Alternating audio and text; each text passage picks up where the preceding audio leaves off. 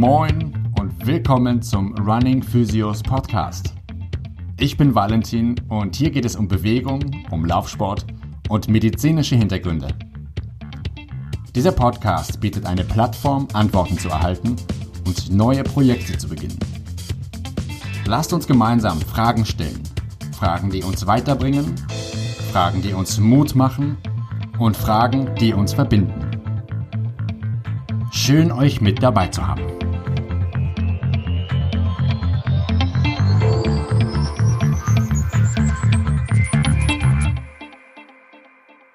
Dies ist die erste Folge vom Running Physios Podcast. Kurz zu mir. Ich bin Physiotherapeut und lebe und arbeite in Hamburg. Seit inzwischen mehr als fünf Jahren bin ich als Physio tätig und bin in der Orthopädie und in der Chirurgie zu Hause. Vor einigen Jahren habe ich dann begonnen, mich auf den Laufsport und auf Laufanalysen sowie Diagnostik und Behandlung von typischen Läuferbeschwerden zu spezialisieren. Zusätzlich beschäftige ich mich seit knapp zwei Jahren vermehrt mit der Diagnostik, mit der Ursachenforschung und mit dem ganzheitlichen Betrachtungsansatz und auch dem Behandlungsansatz aus der Osteopathie.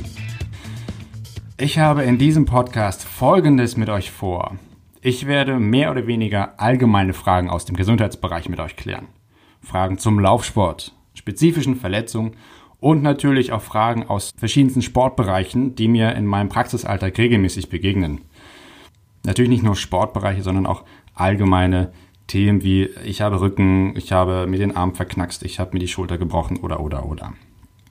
Ich werde mit euch verschiedene Krankheitsbilder besprechen, über Diagnostikansätze sprechen und euch auch einen kleinen Beratungskompass mit an die Hand geben. Also, was ist zu tun, wenn man in bestimmten Situationen unsicher ist, wie man weiter vorgehen sollte?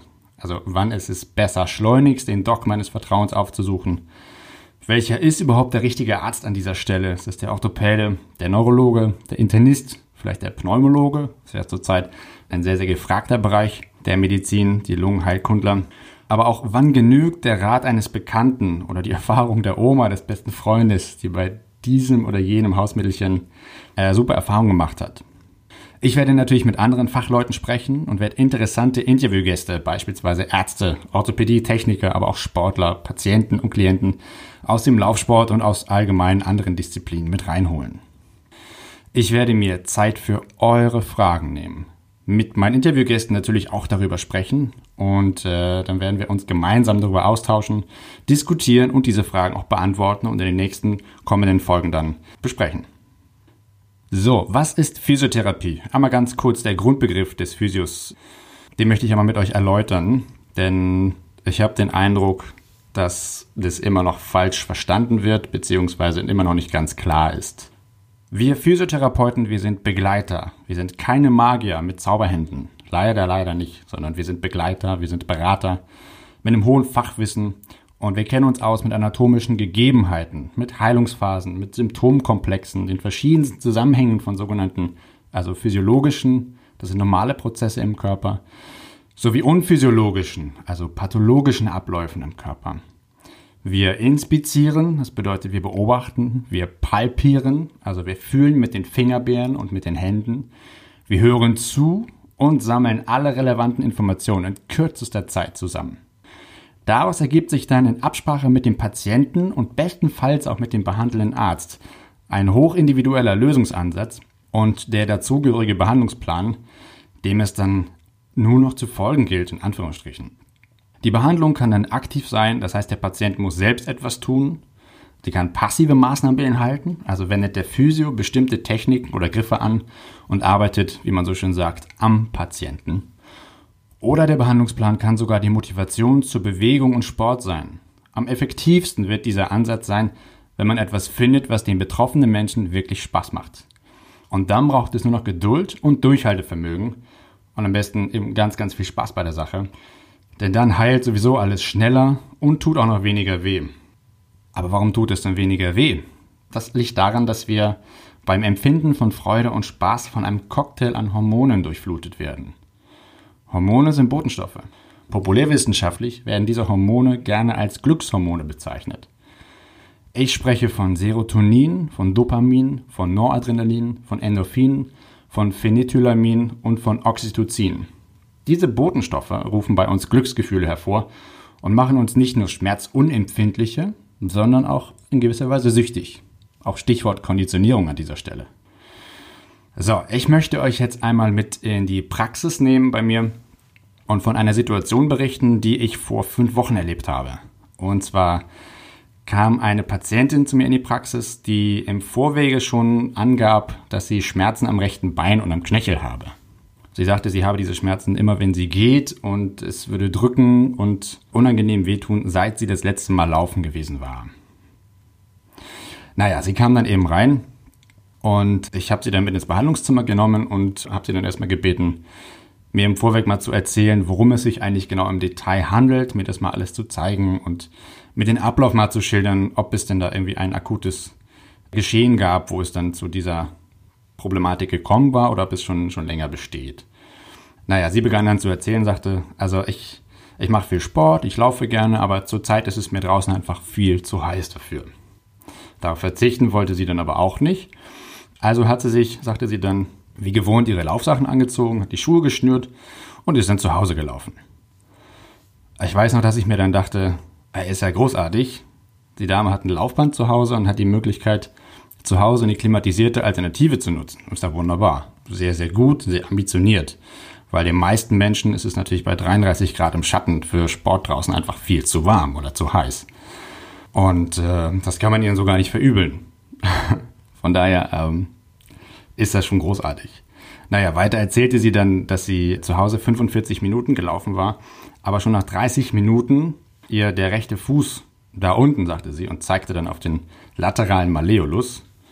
Der laterale Malleolus, das ist der rechte Außenknöchel des Fußes, der als unterster Anteil des Wadenbeines den äußeren Anteil des oberen Sprunggelenkes bildet. Ich fragte sie dann, ob ich sie richtig verstanden habe, dass sie zu Hause auf ihrem Laufband gelaufen war.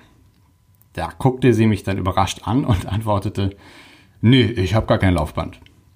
Da war ich dann wiederum ziemlich überrascht und ich ahnte es schon, hatte aber noch so, so ein kleines letztes Fünkchen Hoffnung und fragte dann, das heißt, Sie sind zu Hause dann immer in der Wohnung im Kreis gelaufen? Und dabei habe ich schon versucht, mir vorzustellen, wie groß ein Kreis mindestens sein müsste, den man 45 Minuten laufen könnte, ohne dass einem nach zwei Minuten dermaßen schwindlig wird. Und darauf entgegnete sie dann ziemlich irritiert äh, mit einem deutlichen Nein. Ich bin zu Hause auf der Stelle gelaufen. da fiel dann bei mir der Groschen und äh, jetzt kam ich mir ziemlich blöd vor. Denn ich wäre niemals auf die Idee gekommen, dass jemand so etwas machen könnte. Ich musste dann sehr schmunzeln und sie sah natürlich an meiner Reaktion und ich nehme mal an, dass mein Gesichtsausdruck ziemlich komisch ausgesehen haben muss, weil sie auch zu lachen anfing. Sie merkte dann an meiner Reaktion wohl, dass es nicht die allercleverste Idee gewesen war und fragte mich dann, ob es denn daran liegen könnte. Ich erklärte ihr dann, dass das alles ja sehr gut gemeint war und ja, auch beeindruckend ist, diese Motivation. Aber dass es leider mit Laufen einfach überhaupt nichts zu tun hat. Im weiteren Verlauf des Anamnesegespräches und der anschließenden Inspektion, Palpation und Basisfunktionsuntersuchung stellte ich dann meine Hypothese auf. Diese ließ dann vermuten, dass es höchstwahrscheinlich durch diese Belastung, die in dieser Intensität für jemanden ungeübt ist, total unphysiologisch ist. Dass es dabei zu einer leichten Affektion, also einer schmerzvollen Reizung an der Sehnenscheide und dem darüber laufenden sogenannten Retinaculum musculorum fibularium superius gekommen war. Ein Retinaculum ist kurz gesagt ein Halteband. Eine Reizung sollte nach wenigen Tagen bei etwas Schonung und in Anführungsstrichen normaler Belastung wieder verschwunden und symptomfrei sein. Wenn nicht, dann muss man sich das Ganze nochmal genauer ansehen und auch den Lieblingsdoc mit ins Boot holen. Was dann geschieht, das nenne ich ganz gern das goldene Dreieck. Also wenn der Patient, der Arzt und der behandelnde Therapeut sich interdisziplinär auf Augenhöhe begegnen und in diesem Austausch sind. Das ist ein ganz direkter Austausch und dadurch kommt eine ganz offene, lückenlose Kommunikation zustande, durch die alle nur noch gewinnen können. Und besser kann man sich als betroffener Mensch, als Patient, eigentlich nicht betreut fühlen oder betreut werden. Nach ein paar Tagen bekam ich eine kurze E-Mail, in der sie sich bedankte. Sie schrieb, die Beschwerden seien inzwischen wieder vollständig weg und sie wolle gerne Termine für Lauftrainings vereinbaren, damit sie in Zukunft weiß, worauf sie achten sollte. Die Moral von der Geschichte. Laufen hat irgendwas mit Vorwärtskommen zu tun. lauft vorwärts, lauft rückwärts, lauft seitwärts. Vollkommen egal. Aber lauft in irgendeine Richtung. Also nicht auf der Stelle bitte. Nicht in dieser Intensität. Ansonsten macht lieber Seilspringen, Leute. Wenn ihr jetzt Fragen habt oder wollt, dass ich mal eine Folge zu einem eurer Themen mache, dann schreibt mir bitte eine E-Mail an valentin at runningphysios.de und dann werde ich die Frage gerne persönlich oder in einer der nächsten Folgen für alle mit beantworten und sie natürlich auch mit meinen Experten und Interviewgästen besprechen und äh, euch dann natürlich daran teilhaben in den folgenden Episoden. Wir hören uns in 14 Tagen wieder. Ab dem 16.09. um 18 Uhr ist die zweite Folge online. Tragt es euch am besten in den Kalender ein.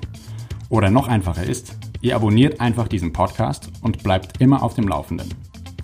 Ihr findet diesen Podcast übrigens unter Running Physios Podcast auf iTunes, Spotify und allen gängigen Streaming-Seiten. In der zweiten Folge wird es um typische Fehler von Anfängern und fortgeschrittenen Läufern gehen. Bis dahin bleibt in Bewegung und lasst es euch gut gehen. Euer Running Physio Valentin.